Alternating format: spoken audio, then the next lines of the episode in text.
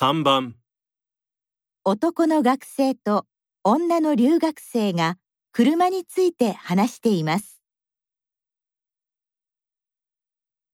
車には運転席が右側にある右ハンドルの車と左側にある左ハンドルの車があるよね。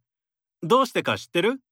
アメリカやヨーロッパで左ハンドルの車が多いのは、車が道路の右側を走るからでしょ？反対側から走ってくる自動車がよく見えるように。日本ではその逆で右ハンドルが多いよね。そうそう。でも、それがどうしてか知ってる？どうして？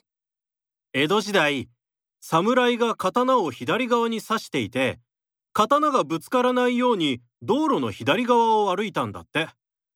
その後、馬に乗るようになっても、馬が車に変わっても、その習慣が残ったというわけ。男の学生は日本の車の何について話していますか